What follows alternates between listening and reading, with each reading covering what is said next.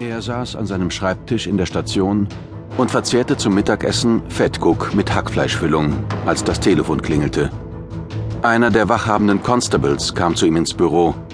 Es hat einen Mord gegeben, Frau und Kind, weiß, Heulwater Farm, an der Straße nach Uppington. Der Anrufer ist noch dran. Möchten Sie ihn sprechen, Inspektor? Inspektor Albertus Markus Biesler schob sein Fettguck beiseite. Eine Männerstimme, zittrig und heiser, zu spät, wiederholte der Mann immer wieder. Ein Verrückter, ein Teufel. Beide einfach abgeschlachtet.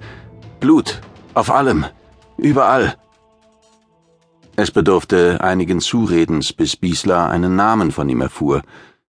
Bud Pretorius, hörte er schließlich, von der Nachbarfarm. Das Kind war gerade vier Jahre alt geworden. Wo ist der Ehemann der Frau? Wiesler musste die Frage mehrmals stellen. Es gibt keinen, bekam er zur Antwort. Einen Vormann, ja, den gebe es, aber der sei nirgendwo aufzufinden. Von wo genau er anrufe, wollte Biesler wissen. Als Biesler es hörte, herrschte er ihn an. Machen Sie, dass Sie aus dem Haus kommen, sofort. Ich bin unterwegs. Einen Augenblick lang rührte Biesler sich nicht. So viel zu einem friedlichen Leben auf dem Land, zu seinem Traum von einem ruhigen Posten in einer Kleinstadt. Er warf den Fettkuckrest in den Mülleimer und befahl dem wachhabenden Constable, Verstärkung nach Heulwater zu schicken. Dann sammelte er seine beiden Kollegen ein und besorgte sich ein Auto, den City Golf. Von zwei Fahrzeugen das einzig verfügbare, keine Klimaanlage, 180.000 Kilometer auf dem Tacho, Sie quetschten sich hinein, für 40 Kilometer Fahrt auf einer unbefestigten Straße.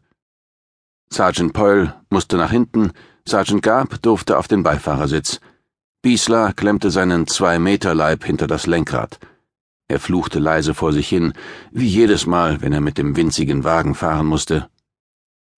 Mehr als das enge Auto ärgerte ihn allerdings, dass er sich auf seinem neuen Posten noch immer nicht richtig zurechtfand. Ein echter Stadtjunge, ohne jeden Bezug zur Welt der Farmer und des Viehs. Kaum war er hier eingetroffen, in der Annahme, er trete einen ruhigen Job im friedlichen Hinterland an, hatte es keinen Tag gedauert, und die Kacke war am Dampfen. Ausgerechnet mitten in einer Welle von Viehdiebstählen nie gekannten Ausmaßes hatte man ihn hierher geschickt und fand nicht die geringste Spur von diesen Kerlen, ganz gleich, wie sehr er sich anstrengte. Als wäre das nicht schlimm genug, waren vor nur zwei Wochen auf Walputz zwei Farmarbeiter brutal ermordet worden. Sie mussten die Viehdiebe auf frischer Tat ertappt haben. Die Toten waren die Jakobsbrüder.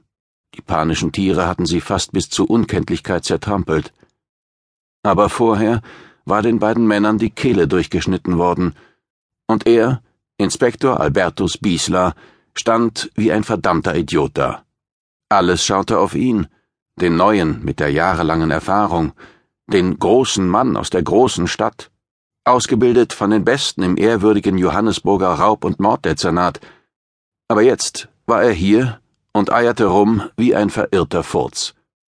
Wenn er die Diebe nur gefunden hätte, würden die Heulwater Frau und ihr Kind noch leben und mit halbem Ohr hörte er Sergeant Poyle hinter sich zu, dem Hyperaktiven, der seine Klappe nicht für eine Sekunde halten konnte.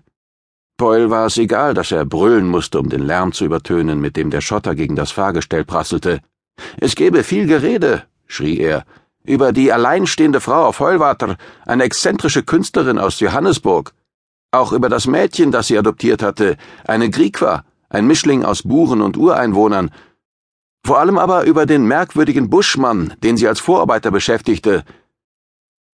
Gab, der seinen langen, mageren Körper auf dem Beifahrersitz wie eine Stabheuschrecke zusammengeklappt hatte, war zum Glück weniger gesprächig. Endlich kamen sie zur Einfahrt nach Heulwater und hielten vor der Hintertür des Farmhauses. Bud Pretorius saß auf der Treppe hinter dem Haus, eine große, vorgebeugte Gestalt mit Blut an der Kleidung. Um ihn herum stand wortlos eine Schar Männer, Farmer aus dem ganzen Distrikt, die von weiß Gott woher gekommen waren. Wer hatte ihnen Bescheid gesagt? fragte sich Biesler. Prätorius? Einer stand noch in der Küchentür, das Gesicht blass vor Angst. Wahrscheinlich reingegangen, um seine zynische Neugierde zu befriedigen, dachte Biesler.